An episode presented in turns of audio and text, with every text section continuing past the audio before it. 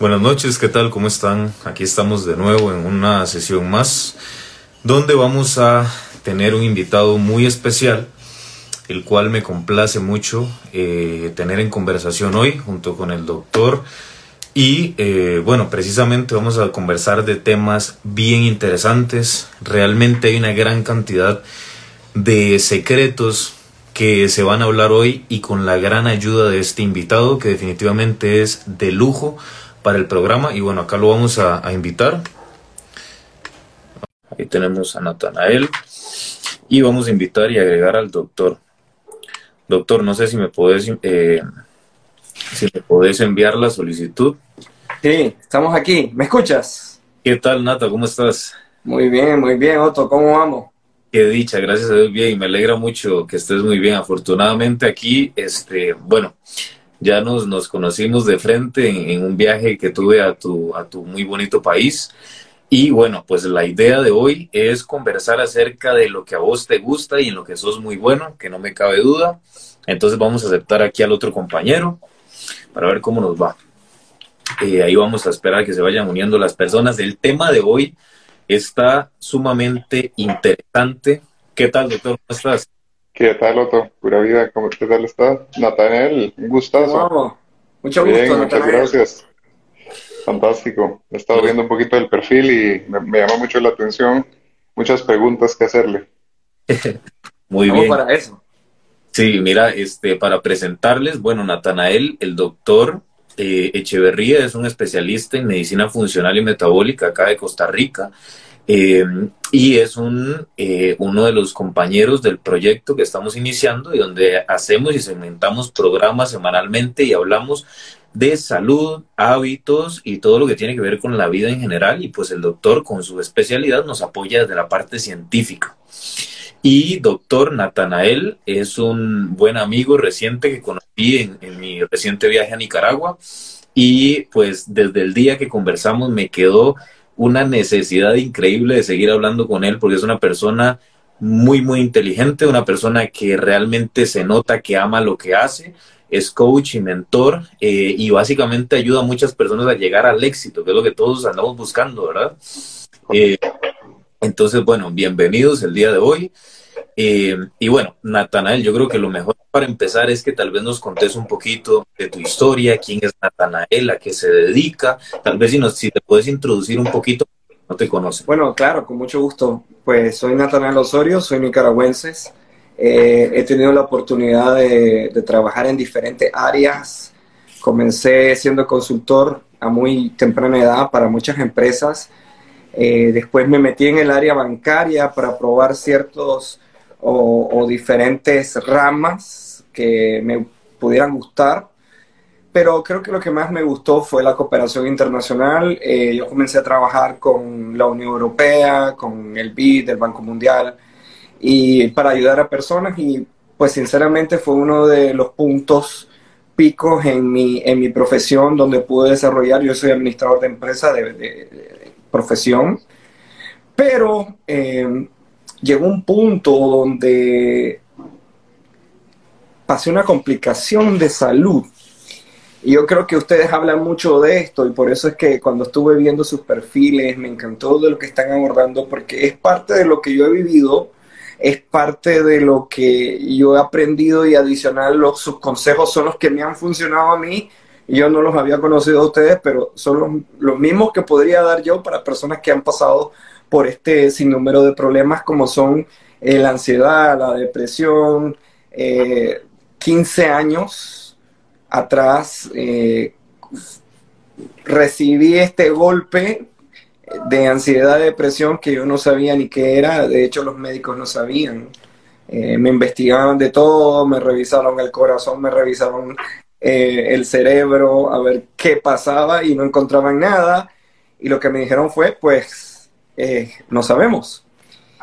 Y pasé dos años primeramente eh, sumergido en esto. Fueron los dos primeros años donde yo eh, combatí con esto, que ustedes trabajan de una manera muy asertiva, pero en ese entonces no tenía el conocimiento, no había tanta documentación en internet y de hecho estábamos en pañales, creo yo, con respecto a muchos aspectos de la ansiedad que a veces son químicas.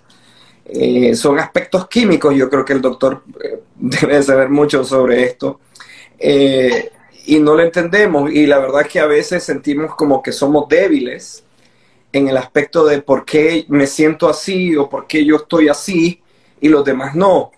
Y es porque estamos en un nivel bajo tal vez de serotonina, endorfina, dopamina, y entonces cualquier problema resulta sumamente grande. Pero como parte del aprendizaje entendí que todo lo malo que viene a nuestra vida tiene un potencial inversamente grande para sacarnos adelante.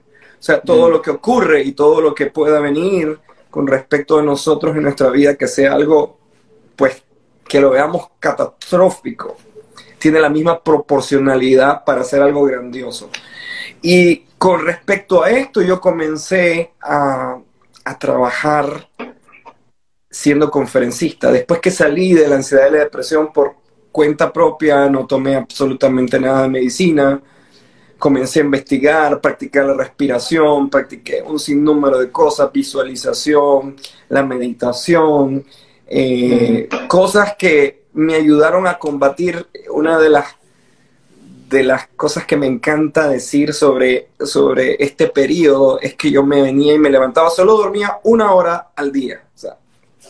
Estaba tan mal que solo dormía una hora al día y esa hora no la podía descansar muy bien por los niveles de ansiedad. Y yo me levantaba y tenía que ir a trabajar. Y entonces eh, me acuerdo de que iba en el baño, iba al baño y me ponía el agua y ponía la música que más me alegrara. O sea, mi música favorita y comenzaba a cantarla y decirme a mí mismo que yo podía. Y cuando practiqué esta motivación conmigo mismo, después que yo la superé, sentía que tenía el poder para motivar a otros. Comencé, comenzó a suceder.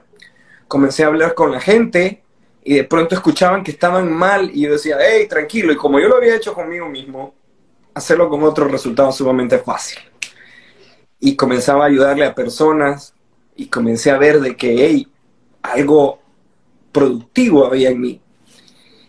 Y desde entonces conocí a una persona que me, me mentorió que es conferencista, es un guatemalteco que vivía en Honduras hasta hace poco. Y... Él también, también es guatemalteco, de Nata. ¿Sí? ¿Guatemalteco? correcto, sí. Pero hablas muy tico, hermano. ya algunos años de vivir aquí, claro. Sí, y entonces llegué, llegué a, a, comenzar a ser conferencista, comencé haciéndolo gratuitamente porque sentía que era algo que yo le debía le debía a la gente, le debía a lo bueno que había tenido. De hecho, yo comencé siendo conferencista para ayudar a mis amigos de los trabajos donde yo había estado. De hecho, eh, me acuerdo que le escribí una carta a la gente de, del banco donde yo estaba diciéndole, quiero darles conferencias gratis. Y me llamaron al día siguiente. O sea, hay, personas que dicen, ah, yo quisiera hacer algo y, encuentran la fórmula. Mire, yo comencé como ofrecista diciéndole, mandé una carta, les dije, yo soy tal persona, quisiera dar conferencia. Y al día siguiente me llamaron.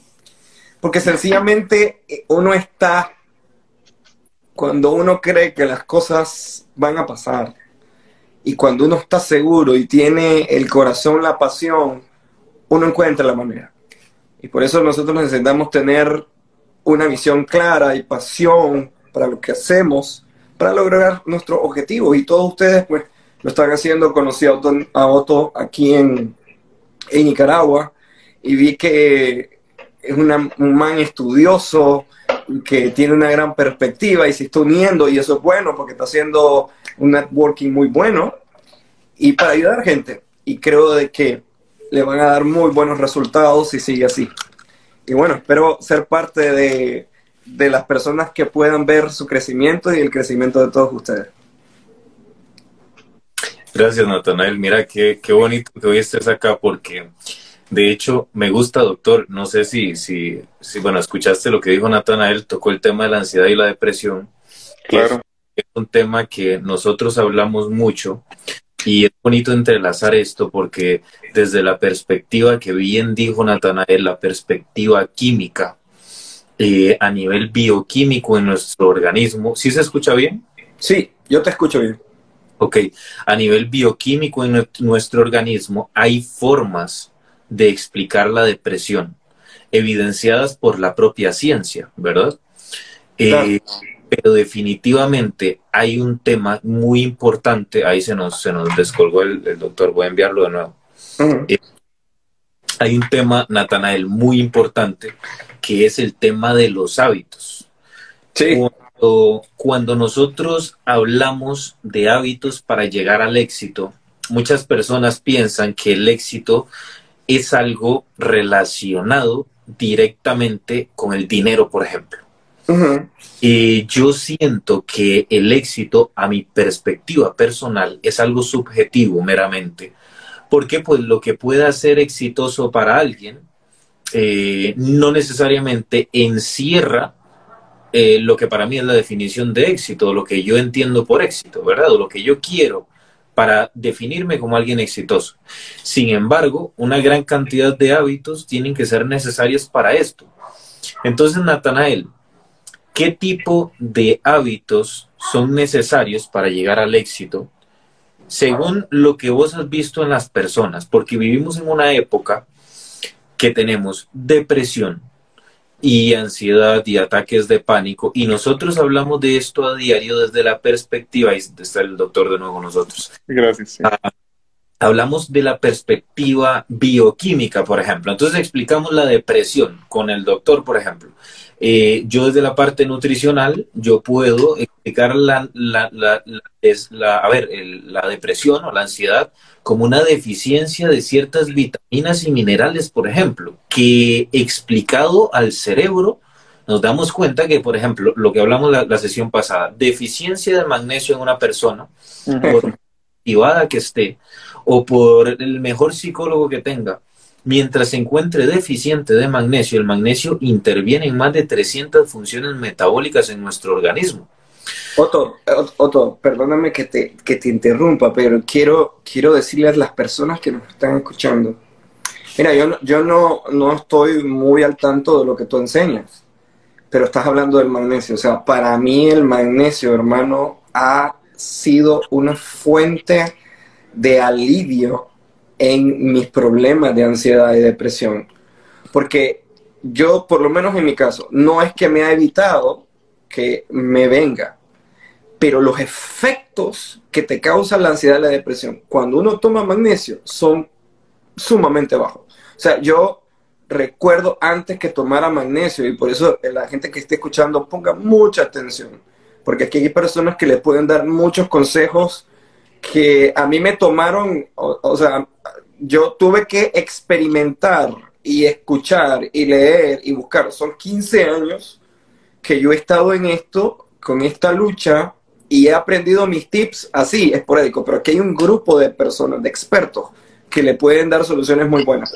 A mí el, el magnesio me ayudó, antes de esto yo tenía cuando me venían este, estos procesos o estos bajones, que yo así le llamo, yo no podía levantarme, o sea, mis ojos tenían un cansancio enorme, la espalda, los dolores, los músculos contraídos por el estrés que te da la ansiedad de tener el cortisol en tu cuerpo.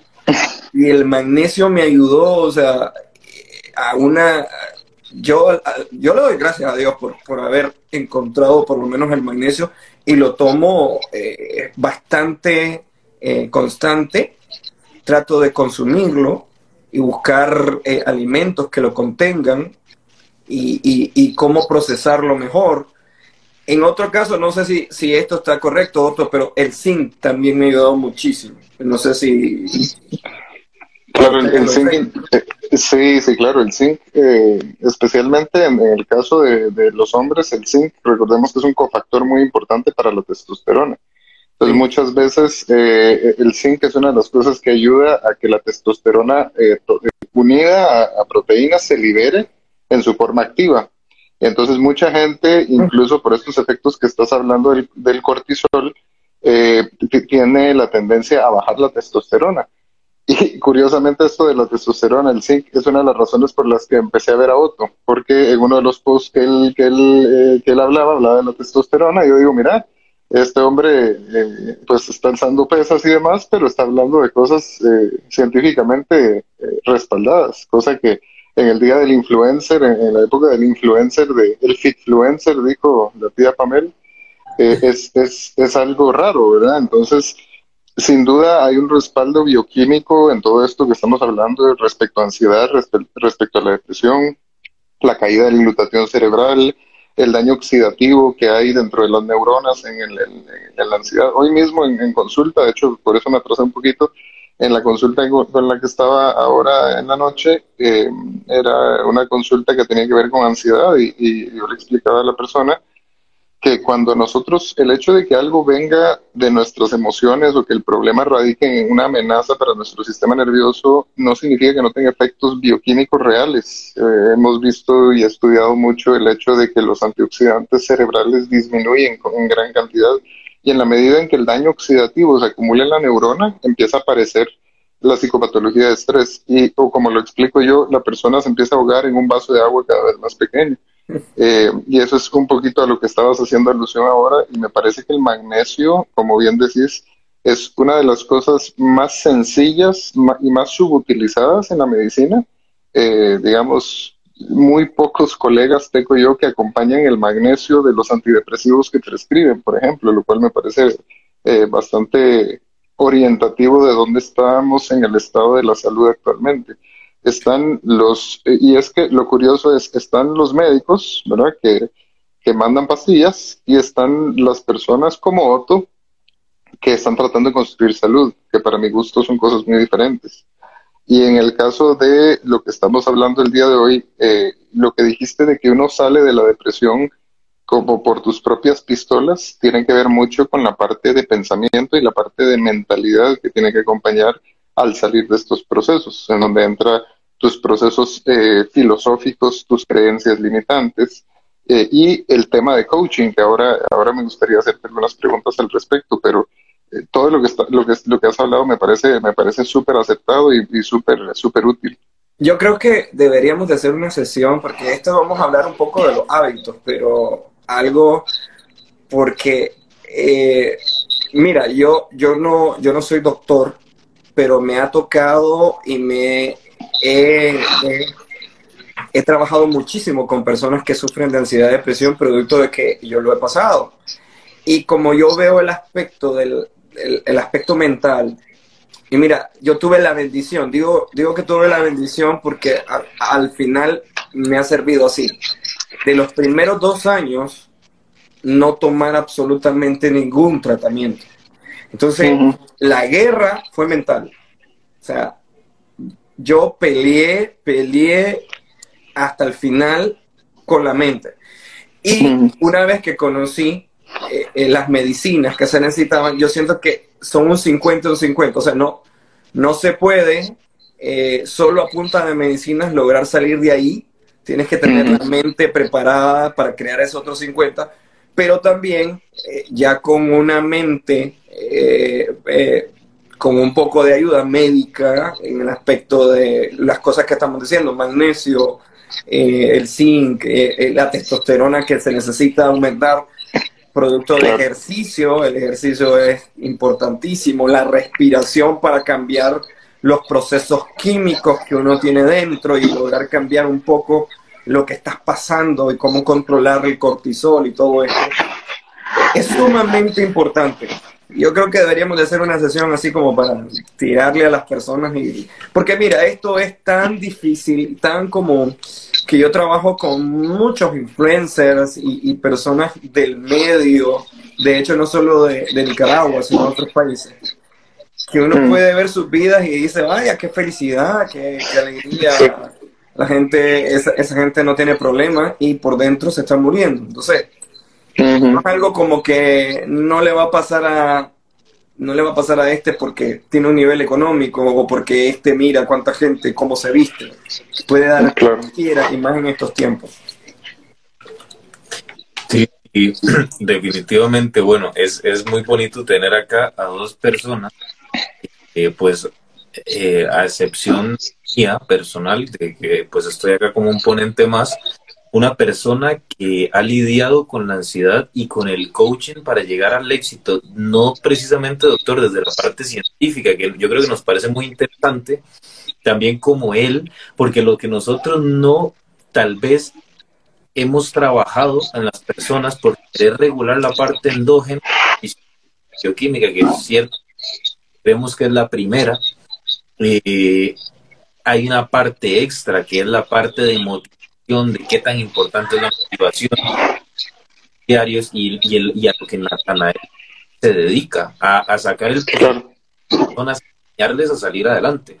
Yo leí una frase que, que, quise extraer para leer hoy acá con ustedes, que dice, es una frase que dice, no entiendo al hombre, pierde su salud para ganar dinero, después pierde dinero para recuperar salud que ha perdido y por pensar ansiosamente en el futuro no disfruta del presente.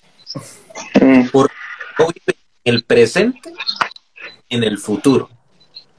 Vive como si no tuviese que morir nunca.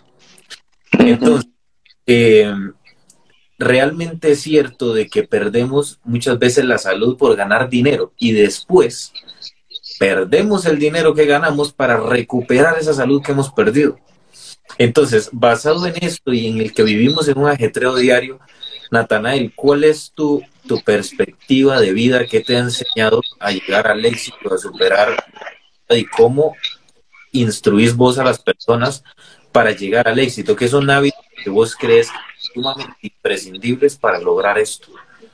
Mira, eh, ahí me estás haciendo dos preguntas que me gustaría dividirlas para poder contestarlas. En primer lugar, ya lo hablaste, que qué es el éxito. Porque eso es, ese es un problema que, mira, personas de 40, 50 años todavía tienen problemas porque no sabe para él qué es el éxito. En primer lugar, yo le hago la pregunta a las personas que qué quieren. ¿Qué sueño? Hay personas que me dicen, ah, quisiera hacer una maestría. Y yo le digo, ¿para qué? Una maestría, ¿para qué? Para tener un trabajo. Y le digo, pero no te gusta este tipo de trabajos. ¿Para qué la quieres hacer? Para tener un título, un reconocimiento. Entonces ahí se comienzan a romper. Lo primero es que la gente tiene que definir qué es el éxito. Como decir, en mi caso, yo logré definir el éxito es pasar por este mundo y cumplir el propósito que yo tengo. De hecho, yo estoy escribiendo un libro que, que tengo años de estarlo escribiendo, no lo he terminado, pero tengo que terminarlo en algún momento. Son los tres principios para ser feliz. Yo creo que la mayoría de personas que logran ser felices en esta tierra logran tener el éxito. Porque hay gente que tiene mucho dinero y no es feliz. Rockefeller dijo, eh, cuando le preguntaron cuánto dinero se necesitaba para ser feliz, él dijo, lo que yo tengo y un poquito más. O sea que si nosotros no tenemos el dinero de Rockefeller y un poquito más, eh, yo creo que tienen que plantear las bases de su éxito porque a veces planteamos el éxito como meta. Y una vez una muchacha vino y me dijo, ustedes los conferencistas o los coaches o los motivadores engañan a las personas. Y yo me quedé como, sí, le digo, ¿por qué? Porque ustedes le están diciendo a la gente que puede lograr el éxito y que cualquiera puede lograr el éxito. Y me dice, no es cierto, no todos lo van a lograr. Y entonces me dice, la gente se frustra y es infeliz. Y entonces ahí entendí que estaba eh, haciendo una mal unión de ciertas cosas. Yo le dije, mire, para ser feliz, usted no debe de amarrar sus metas a su felicidad. Hay un problema con las personas y la mayor parte de la gente amarra sus metas a la felicidad y dice, yo tengo que tener esto para ser feliz. Hay un dicho que yo no entendía, que es muy famoso, pero no lo entendía, dice que entre menos deseemos, más felices somos. Y yo decía, eso me suena muy como, no sé, me suena como eh, sí, como conformista, ¿no? Como, el que no desea nada eh, va a ser feliz. Había otra historia que me llamaba mucho la atención porque durante mucho tiempo los sabios han dicho esto. Y hay una historia específica de un sabio donde llega un periodista y lo llega a ver a su casa y dice que lo encuentra y en su casa casi no había nada, solo un lugar donde sentarse y le pregunta, ¿y sus cosas dónde están? Y viene el, el sabio y le dice al periodista, ¿y las suyas dónde están? Y viene él y le dice, bueno, es que yo soy, yo soy un, un, ¿cómo se llama? Un, turista, le dice, no ando mis cosas. Entonces el sabio le dijo, yo también soy un turista. A veces nos matamos tanto, y era lo que estábamos hablando de tu frase, para conseguir dinero y después gastamos el dinero para conseguir salud.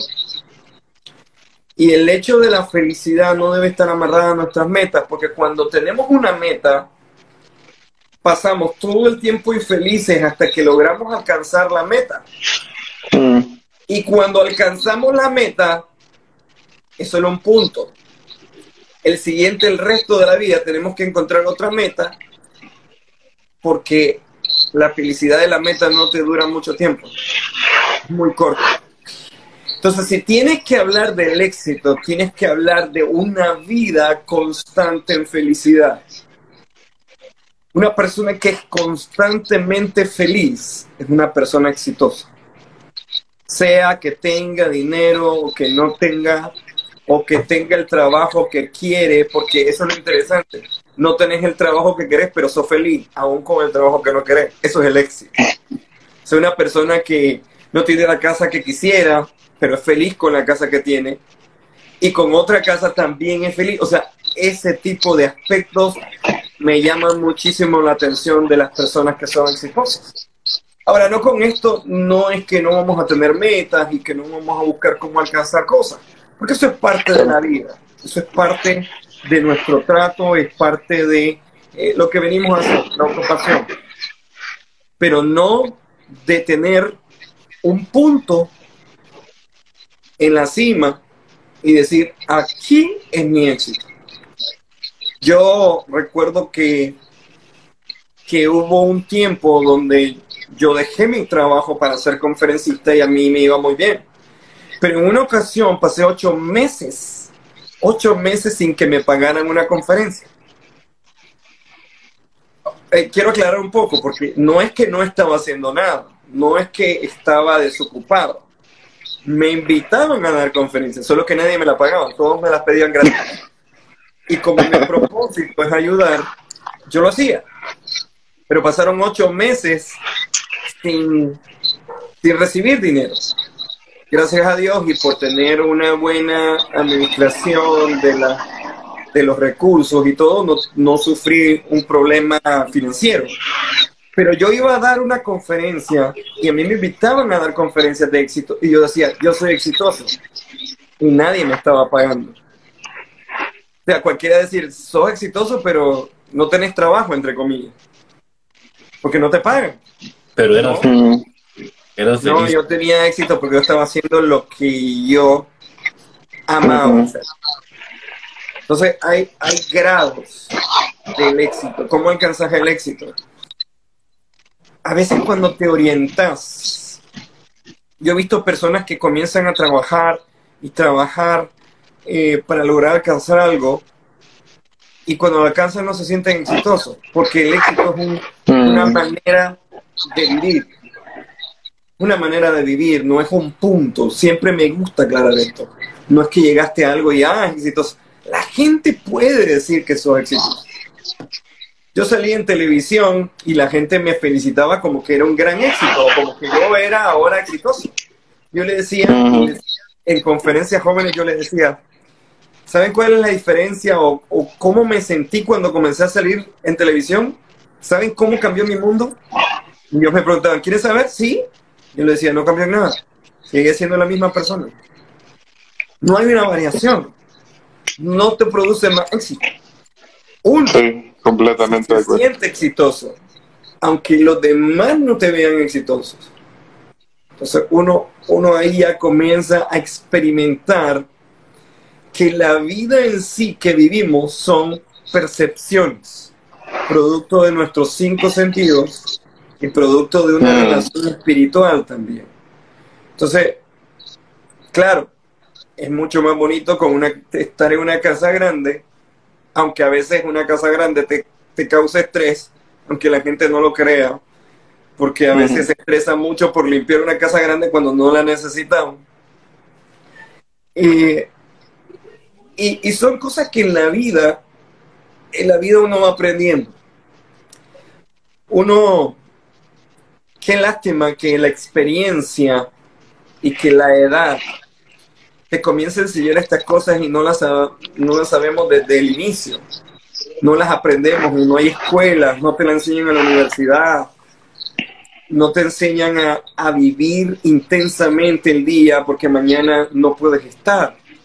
Entonces, hay, hay un sinnúmero de cosas que nos hacen realmente exitosos. Pero me hiciste una pregunta y no quiero dejarla pasar. ¿Qué hábitos son los que nos hacen más exitosos? Primeramente, el hábito es la consecuencia de la continuidad de la aplicación de un principio y un valor.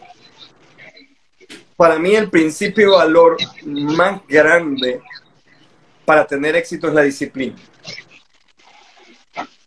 Yo cuando conozco a algo disciplinado, sé que va a lograr alcanzar muchas cosas en su vida. Sé que va a poder tener una mejor salud, porque si necesita algo, necesita hacer algo, la disciplina lo va a ayudar a mejorar su salud. Si necesita un trabajo o va a estar en un negocio o emprende algo, su disciplina le va a ayudar a sacar adelante el negocio.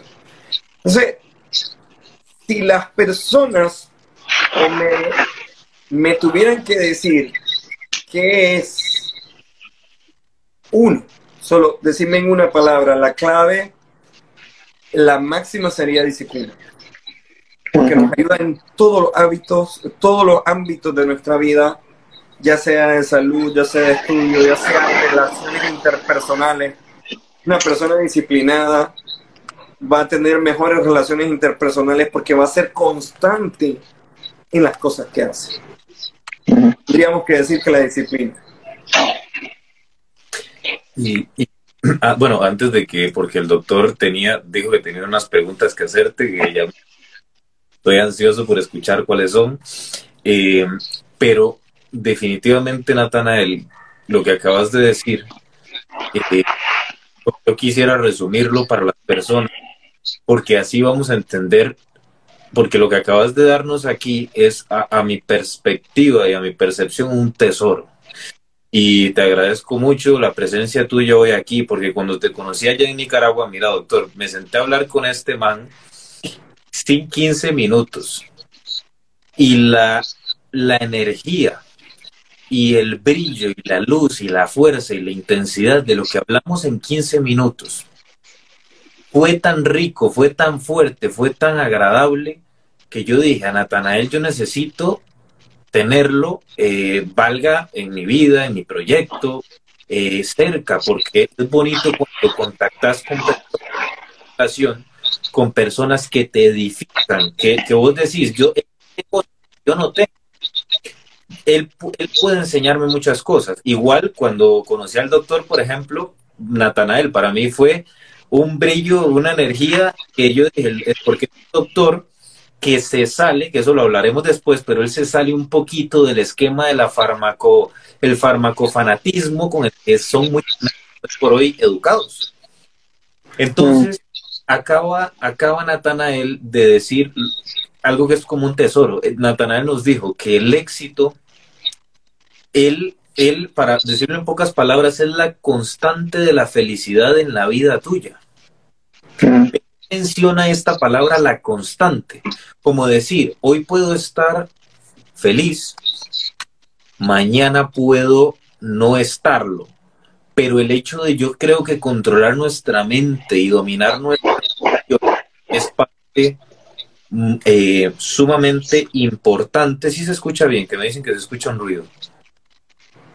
Yo te escucho, sí. escucho bien. Ok, que es parte sumamente importante de, de nuestra vida, con tener un control de nuestra mente y emociones. Y después dice Natanael que para él, si tenía que dar un factor clave para llegar al éxito, es la disciplina. Pero realmente creo en esto porque no soy el ser más disciplinado del mundo, porque si lo fuera, tal vez no estaría acá y andaría en la NASA, pero, eh, pero soy más disciplinado que hace tres años y he visto el poder de la disciplina en mi vida, por ejemplo. Y les puedo decir que he aprendido que la disciplina significa hacerlas cuando no te sentís bien. Es decir, aquella persona que tiene, por ejemplo, vamos a traducirlo a salud, que tiene obesidad y que el médico va a cita con el doctor funcional, que ojalá todos fueran con el doctor, pero va a cita con el doctor, que, que le manda y le dice, ok, mira, no te voy a mandar una receta de pastillas y metformina porque estás siendo resistente a la insulina, tenés obesidad, mira, vamos a, a entrar a tus hábitos de vida diaria. Entrenas tu fuerza, no lo haces, bueno, anda a hacerlo. Entonces, la persona claramente al otro día tiene todo un mundo por explorar nunca ha ido a entrenar, le da el miedo este de voy a hacer algo nuevo, el miedo de no sé si se van a reír de mí, el miedo y empieza ese factor de miedo que yo creo que acapara los sueños de las personas, porque dicen que el lugar más rico del universo es el cementerio. Así es.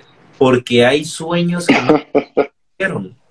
Ahí hay sueños que cumplieron, ahí se enterraron. Eso está muy bueno Ahí se enterraron metas que nunca se llevaron a cabo, proyectos y descubrimientos impresionantes que nunca sucedieron por el qué dirán. Los demás. Entonces yo siento que al otro día, cuando esa persona, el doctor Echeverría, la manda a hacer ejercicio para sanar su obesidad y su salud, que perfectamente cuando rompemos esa barrera del miedo podemos nos valió lo que otros opinen, no, no nos da vergüenza, vamos por nosotros y, creemos en que hay un proceso gradual de cambio. esto de la disciplina y hacerlas cuando no querés y cuando no te sentís bien y cuando también te sentís muy bien, me deja a mí y, me enseña que la motivación no es lo primero. La motivación, doctor, un poco sobrevalorada, porque la motivación significa ok, mañana voy a entrenar según lo que me dijo el doctor. Bueno, depende. Si me siento feliz, voy a entrenar. Pereza, no voy a entrenar. Y me siento motivado, lo hago. Mientras que lo que dicen que es el de la disciplina, esto es, así esté feliz, esté triste, son hábitos de éxito que voy a hacer en el transcurso de lo que me va a dejar es un beneficio y voy a lograr cambiar. Entonces, gracias Natanael por eso que dijiste que yo lo escuché y me ha encantado muchísimo. Otto, Otto, quiero contarte algo. El doctor, eh, eh, eh, espérate Natanael, el doctor ahora te va a hacer una, una consulta que... Ah, dale, dale, dale. primero quería, quería comentarte algo, eso que estás diciendo de la motivación es, es muy real. La motivación es un elemento finito es un elemento que, se disipa con el tiempo. Eh, me gusta mucho cómo lo explica James Clear en su libro Hábitos Atómicos, que les recomiendo a todo mundo que quiera aprender de hábitos. Y de, ¿saben por qué hay que aprender de hábitos? Porque tenemos que entender qué es un hábito. Tenemos que entender que los hábitos no son más que un software automático que nuestro cerebro corre para evitar eh, fatiga de decisiones. Entonces, si la vez pasada que yo estuve estresado, fui y me comí un Hershey's de los gigantes, la próxima vez que esté bajo estrés, mi cerebro dice, voy a ahorrarle tiempo neuronal a esta persona, de una vez anda por el chocolate. Entonces, él lo explica de que primero nosotros para mantener eh, hábitos de una persona saludable, primero tenemos que transformar nuestra identidad. Porque eh, una de las cosas que yo les pregunto a las personas, ojalá en la primera consulta, es, ¿usted es una persona sana? Me dice, no, doctor, yo padezco de un montón. Ok, momento, le digo, ahí ya estamos mal. Porque en tu, en tu ser sos una persona insana. Entonces, ¿cómo puedes esperar que tus hábitos de una que tus hábitos sean de una persona sana si tu identidad es de una persona insana? Entonces, lo que va a pasar ahí es un conflicto de identidades, que lo veo ah, constantemente en, en los conductas de autosabotaje que le veo a las personas. Y ahí hago el segue hacia la, pregunta, porque yo he, tenido que aprender a tratar a la gente, a gente, no a patologías, como aprendí a hacer en la universidad. Entonces, cuando estamos tratando con personas, tenemos que aprender a tratar de incorporar las cosas que nosotros sabemos que debe de hacer una persona, pero aplicado a su vida. Entonces ahí es donde entra el coaching, ahí es donde entra, y, es algo que me sorprende mucho que en, nuestra profesión, y creo que en nutrición tampoco, no existe realmente eh, una educación formal para decirte, ok, vas a tratar con seres humanos. Así es como un ser humano piensa, así es como un ser humano siente, así es como un ser humano se transforma. Nada de eso existe. Entonces, eh, yo en lo personal tuve que aprender mucho por mi cuenta cómo ayudar a las personas a incorporar estas cosas que, que, que queremos, porque no mucha gente eh, te hace buena cara cuando le decís, mira, hay que, hay que levantar pesas, hay que trabajar un poquito de fuerza, hay que hacer calistenia, hay que hacer eh, te ven como, ah, es que eso no es, es porque su identidad no está acoplada a estas ideas.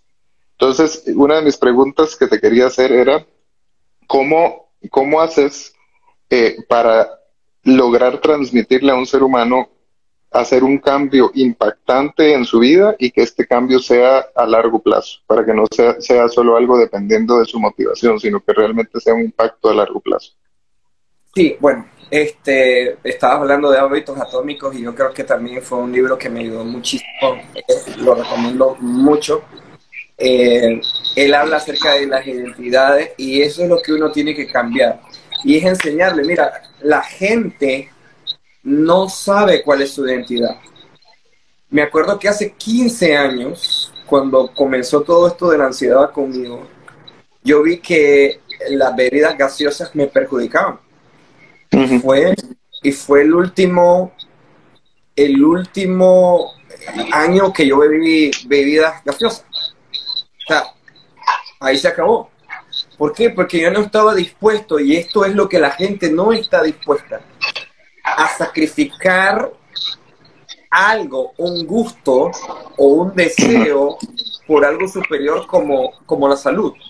Si yo dije, yo no, por beber gaseosa, yo no me voy a seguir enfermando una vez por una bebida de un café me dio un bajón de tres meses. O sea, yo dije, jamás vuelvo a beber café, porque no voy a pagar un precio mayor por algo tan limitado. Y a veces yo le digo y le doy consejos a la gente así, y la gente no lo hace. Pero volviendo a la pregunta, ¿cómo llegamos a presionar a la gente para que comience a cambiar su identidad y comience a entender, porque es razón, los doctores y la medicina no te enseña a cómo trabajar con el cerebro humano, con, con el, el, el, ser humano en sí.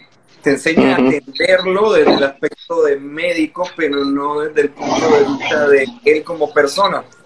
Y en eso yo he tenido mucho éxito atendiendo a personas que a veces doctores no, no lo logran llegar o no le logran llegar. Mira, en primer lugar te quisiera dar un consejo o a las personas y es que aprendan a usar sus puntos de dolor. Exactamente mm. como te va a enseñar un mercadólogo o alguien de mercadotecnia de cómo vender algo. Eh, suponte la gente viene y compra más por el dolor que por la satisfacción. te, ejemplifico.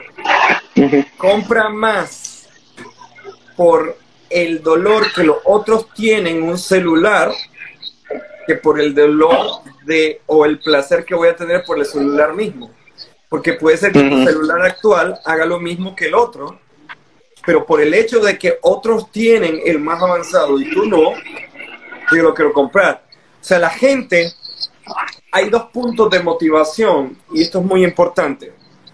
La gente se motiva en dos líneas. O porque quiere evitar el dolor o porque quiere tener placer. Todas las personas a quien vas a atender van a querer o el placer de estar con un cuerpo fitness en todo caso, un cuerpo fit, o por el dolor de no estar enfermos. Esas son las dos cosas. Te pongo un ejemplo. Había un señor que era el, el papá de una amiga y él tenía diabetes. Y él ya estaba perdiendo la vista, tenía anteojos ya que las medidas eran casi, no podían aumentarle. Sus rodillas ya tenía problemas en las articulaciones producto de la, del el azúcar. Y me parecía interesante cómo él venía y no dejaba de comer lo que le hacía daño. No dejaba de comer. Y siempre que yo le decía, pero ¿por qué hace eso? Él me decía, de algo vamos a morir. Sí, pero tenía 45 años y ya estaba en estas condiciones. Y era dependiente de insulina y todo esto. Y yo vine y, le toqué un punto de dolor, que yo sentí la diferencia. Yo le dije, yo creo que primeramente él vino y me dijo, sí, es que la comida me hace feliz. Y me quitan la comida o sea, ¿qué voy a hacer? yo le digo, yo creo que usted está mal enfocado en sus prioridades. La comida no debería ser la felicidad de nosotros, debería ser sus hijos. Yo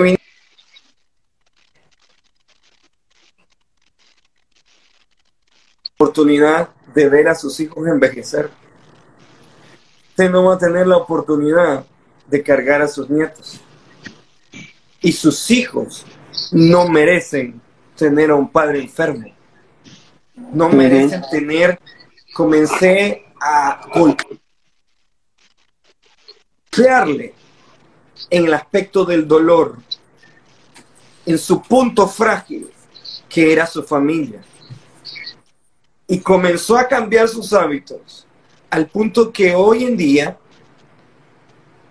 él ha recuperado mucho más la vista adelgazado como 50 libras y está muy bien de sus articulaciones. Quiere ver a sus hijos envejecer. Entonces, a veces es muy difícil decirle, no, esto le va a hacer daño. Quiero, hay algo que tenemos que entender y es el aspecto del ego. El ego de las personas tenemos que saber cómo utilizar el ego a favor de lo que queremos, de su propio bien. El ego de la gente es todo lo que quiere complacerte. Como decir, hay personas que yo le digo que fumar es mal. Y, a veces le digo que fumar esto, creo que vape, acaban de descubrir que es perjudicial mm. también. Y yo digo, no, pero, pero es, yo no tengo vicio y este es mi único vicio. Sí, pero ese vicio te está mal, te va a dañar. No es correcto. No nacimos para estar chupando vapor de nicotina. Y la gente dice, pero es lo que yo quiero hacer. Y no cambia. Eso es ego. El ego siempre quiere satisfacerse a sí mismo. Siempre quiere hacer lo que quiere. Ahora, puede ser que sea algo malo. Y ellos lo saben pero su ego no lo va a dejar. Entonces, uno tiene que controlar eso. Tiene que usar el ego a su favor. Yo siempre le pregunto y le digo a las mujeres, ¿ustedes no saben manipular a un hombre? Miren, ellas nos me dicen. siempre me da risa que me digan eso. Yo le digo, manipulen su ego. Manipulen su ego. ¿Cómo? El problema es que las mujeres vienen y lo manipulan de una manera incorrecta. Como decir, si quieren que su esposo vaya al gimnasio, vienen y le dicen, ala, debería de ir al gimnasio, está gordo, mira esa panza. Y al hombre lo que produce eso es un golpe en el ego que dice, otras piensan que yo estoy bien. Mira qué interesante cómo funciona la mente. ¿Cuáles otras? Entonces, sí, pero, pero muy por encima, ellos se ven en un espejo y dicen, yo me veo bien. Y yo te aseguro que otras mujeres piensan que me veo bien. Y entonces no logran, no logran hacer que esta persona cambie y comience a hacer algo. Pero si manipulamos o tocamos el ego de la manera correcta, yo les digo, ¿saben cómo pueden hacer para que un hombre vaya al gimnasio? Díganle, amor, qué guapo que sos. ¿Te imaginas que estuvieras pompeado? ¿Cómo serías? es un golpe como, o sea que pudiera estar mejor. Qué bueno. Eso se utiliza y ustedes pueden hacer grandes cosas. Ahora, cuando obviamente eso es una relación, cuando nos toca atender a alguien, es un poco más complejo, porque entre más confianza y cercanía, hay una manera más fácil de llegarles. Yo siempre intento usar una conexión de lo que yo he hecho. Como decir, eh, contando una historia, hablándole de mi persona, lograr hacer una conexión. Gandhi lo utilizó y hay una historia que me encanta contarla porque me parece algo esencial que debemos de utilizar.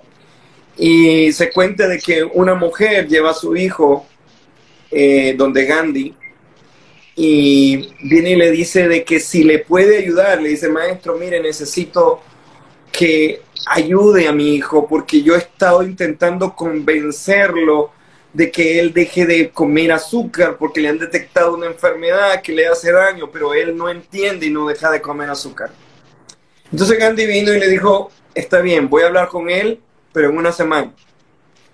Pasa una semana, la mujer se va extrañada porque pudo hablar con él en ese momento, pero se va, a la semana lo trae, se une, eh, se, se queda hablando Gandhi con el niño, el niño sale de la reunión y le dice a su mamá, mamá, no voy a comer azúcar más. La mujer se queda impactada que con la conversación de Gandhi haya convencido a un niño de no comer azúcar. Y, y le da la gracia a Gandhi y le dice, mire maestro, muchísimas gracias por lo que usted ha hecho. Yo no sé cómo lo hizo, pero le quiero hacer una pregunta.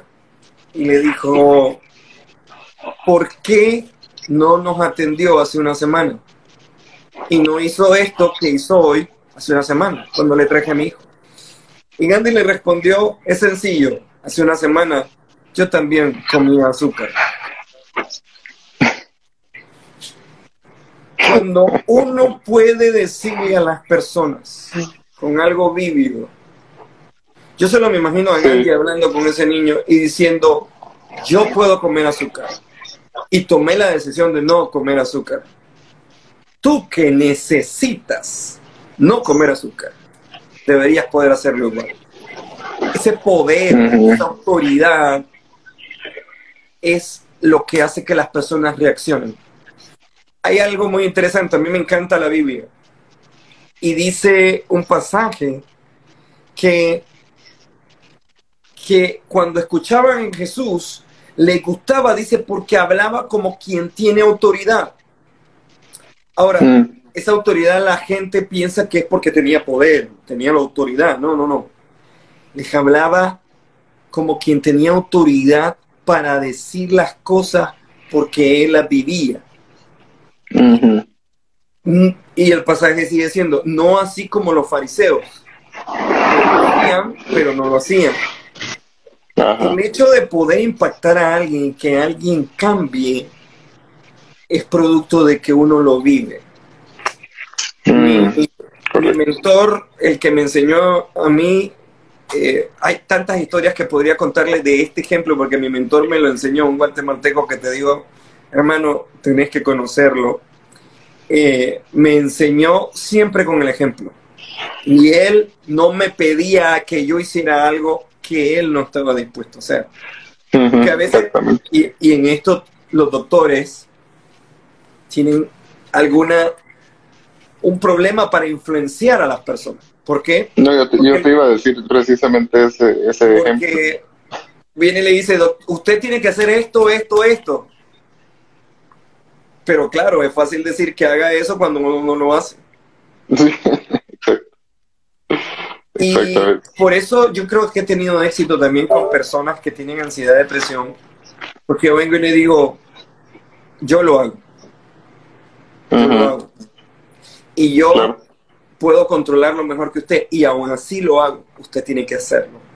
Una de las cosas que dijiste, Otto, eh, que es el hecho de la constancia, lo que te llamó la, atención de, de, que es la felicidad constante, es el éxito. Yo, bueno, no sé si alguno ha experimentado estar en depresión y ansiedad. Los eh, dos. Los dos. Claro, sí, claro los dos. Pero, Natanael, antes de que me contes esto, me encantaría moderar aquí algo muy interesante. Natanael, algo que a mí me ha llenado muchísimo y que me ha, en lo personal, yo estoy muy seguro porque sé la historia, al menos la que el doctor nos ha facilitado de su vida. Pero yo creo que, porque yo conocí al doctor y a Carlos Yuta, el compañero del proyecto, los conocí porque, mira, una persona me dijo, Otto, seguía a ese doctor que ese doctor tiene una historia parecida a la tuya. Voy, voy y lo sigo. Hablamos dos, tres cosas y entramos en una energía, en una sinergia. Después, el doctor, le digo, doctor, hay un programa, hay un podcast que se está gestando. Queremos hacer un proyecto y demás, y me gustaría que seas parte de eso. Y dice, sí, pero vamos a decirle a él también. Y, y el doctor me manda a dar con una persona que yo no sé que existe, Carlos Yuta, el, otro compañero del proyecto. De compartir nuestras filosofías de tener ratos fraternos de conversación donde estamos súper contentos. Es poquito el tiempo, pero hay algo que compartimos los tres, y ahora digo los cuatro, porque Natalia me encantaría que sea compañero del proyecto también para cuando ocupemos que, que, entre a dar ese, ese latigazo de, mira, coaching, así como él lo hace tan, tan bonito y tan ameno. Pero compartimos algo, que es que lo que intentamos heredarle a las personas es producto de nuestra propia experimentación, o lo que nosotros al menos llamamos, eh, doctor, científicamente, método científico. Cuando algo que y que me ha dejado muy contento es que cuando hablamos de estilo de vida ancestral y demás, la gente ve los que quieren creer se basan en confiar en eso que estás hablando, que autoridad no es ser bravo, eh, gritarle a la gente, poner las cosas, sino que la gente ve el testimonio de que yo era una persona depresiva, yo era una persona con ansiedad, con ataques de pánico, yo no entrenaba, yo no vivía ancestralmente y yo intento a diario colocar el avance de lo que yo mismo voy experimentando con este estilo de vida ancestral. Y si me ha cambiado la vida a mí, se la cambió al doctor. Los pacientes mm. transforman su vida incluso psicológica mis pacientes transforman su vida y su entorno hasta hormonal. Eso es lo que gracias a Dios hace que muchas personas crean eh, y confíen en el trabajo de lo que estamos haciendo y crean. Entonces, Natanael, muchas gracias. Te agradezco muchísimo porque yo sabía que esta conversación de hoy iba a ser mágicamente brillante porque sos brillante, para mí sos brillante, y me gusta mucho decirle a las personas lo que a ciencia cierta para mí veo y siento. Entonces, sos brillante y tenés una energía gigante que, que nos has ayudado a entender muchas cosas que científicamente nosotros, a veces, porque no sé doctor, pero esto que ha dicho Natanael, de por ejemplo, de, de, de Gandhi, no, yo nunca lo había pensado así. Yo no me había dado cuenta que yo realmente, cuando subo historias todos los días bajo el sol, la gente cree que Otto sí toma el sol porque ven las historias de Otto bajo el sol. Exactamente. y yo fumara cigarro y yo le digo a la gente que vivo ancestral y yo como Pringles, la gente no me va a entender la autoridad del verbo de lo que estoy compartiendo. Para que por eso es que precisamente Natanael dijo, hay médicos que son médicos, pero fuman tabaco todo el día y es dejando la cita con el cliente se van a fumar un cigarro. Cuando la responsabilidad y la autoridad del verbo de lo que querés dar está en tus accionares, porque las palabras van en el viento volando, pero tu acción se queda ahí. Entonces, discúlpame que te haya, eh, me haya metido ahí, Natanael, pero muy bonito el hecho de que predicamos con lo que somos, no con lo que decimos. Sí, claro. Mira, eh, yo solo quería retomarte esto antes que se me olvide, porque eh, hablamos del éxito y hablamos de que la constancia de la felicidad. Y muchas personas me dicen que no se puede ser feliz todo el tiempo.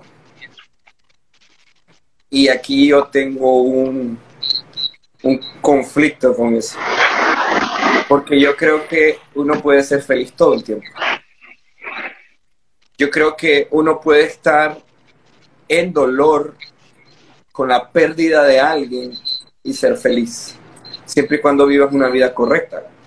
A mí me ha tocado dar conferencias, eh, dar, dar de hecho la conferencia de los tres principios para ser feliz sintiendo ansiedad y depresión. Y yo le digo, esta es la fórmula de la felicidad. Y hay gente que llora tal vez en la conferencia. Y les quiero decir algo. Cuando he estado más mal, o sea, cuando he tenido bajones y he dado esa conferencia, es cuando la gente más tocada se siente. Porque puedo contestarle a las preguntas, aunque yo no sienta la felicidad yo soy feliz. Mm.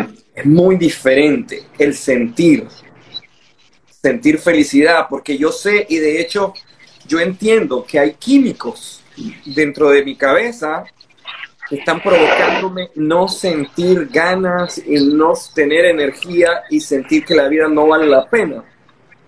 es duro sentir eso. Pero yo entiendo mi cabeza ha entendido, mi mente ha entendido que yo puedo ser feliz aún estando en el hoyo más grande. Hay, hay un pasaje bíblico que siempre me golpeó, siempre me ha golpeado, porque es un pasaje donde Pablo está aprisionado, está en la cárcel y está en un cepo y está él él usaba escribas para eh, mandar cartas.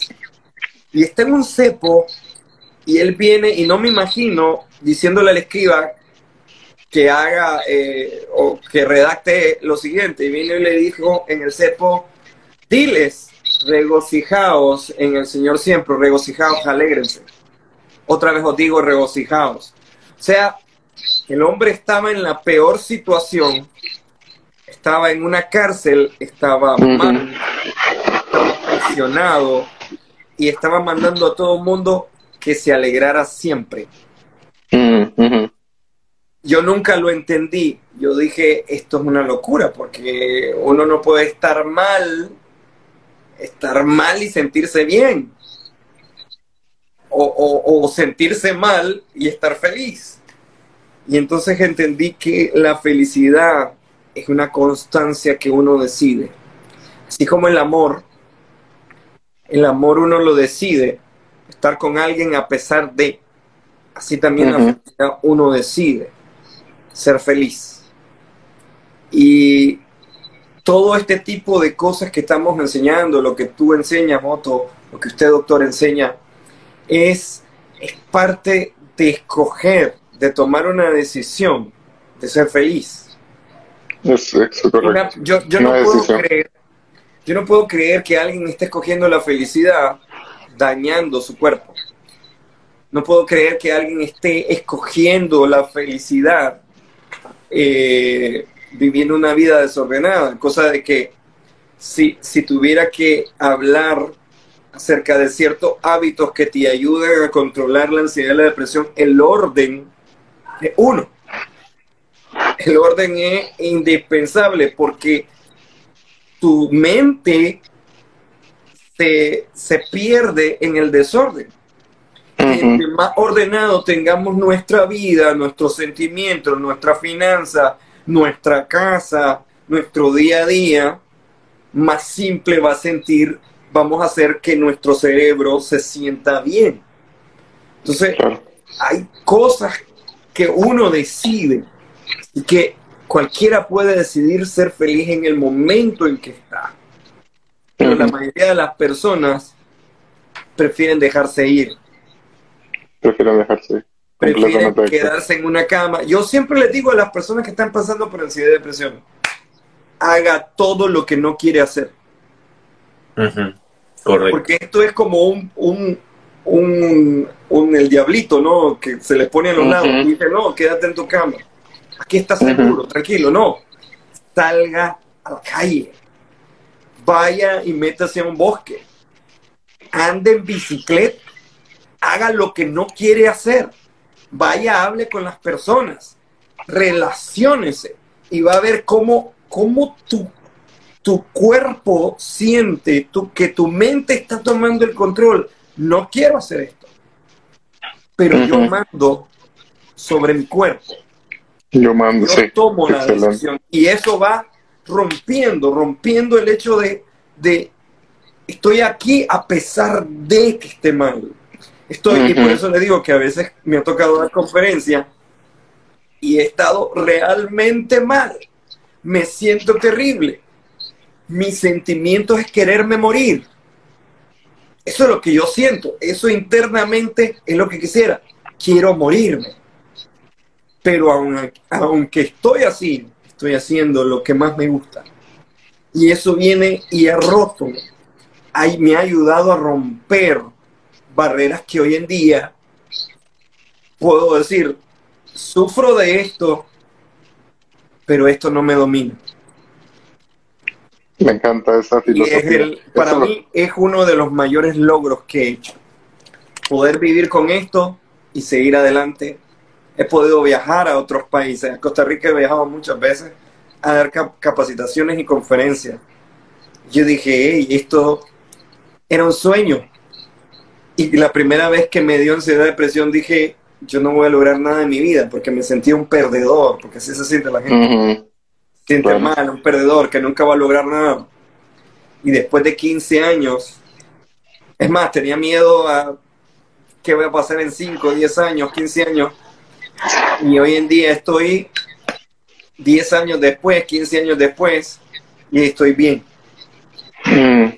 Y eso, me, si, si, si pudiera retroceder al pasado, y decirle a mí yo, hey, aquí a 15 años, tu miedo, tranquilo, vas a estar mejor que hoy. Claro. Eso, eso, que, eso que dices es increíblemente útil, lo que, lo que estás diciendo sobre la incomodidad.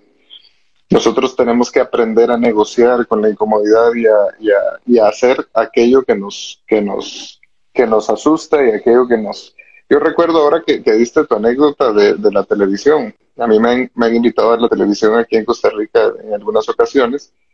Y la primera vez que, que yo iba a Canal 7, eh, yo iba en el carro todo el camino. Y esto se lo digo siempre a los pacientes. Esto, eh, uno, el, por el hecho de estar de este lado de la cámara dando información, no significa que uno es un ser humano perfecto y que no tiene o sea, nosotros, todas las carencias y todos los miedos que cualquiera de los pacientes o clientes pueden experimentar, lo hemos experimentado.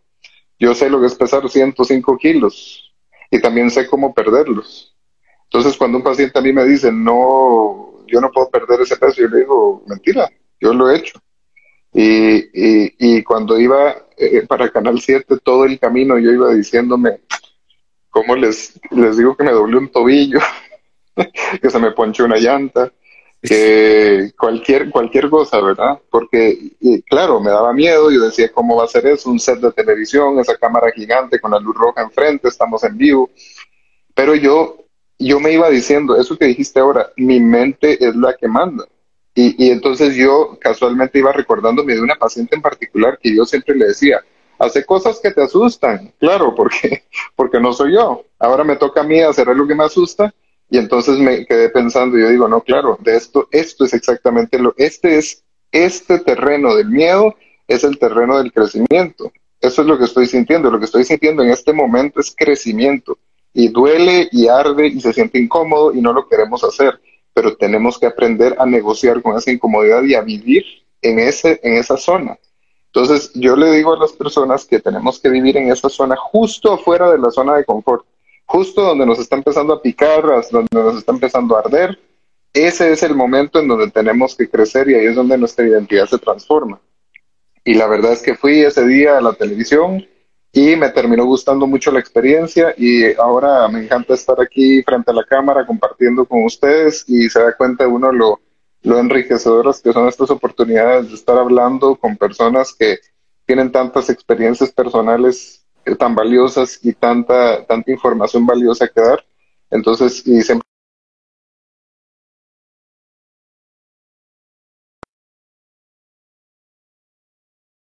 de, absorber, eh, son como mini carreras cada vez que uno, que uno está escuchando a una persona de tanta experiencia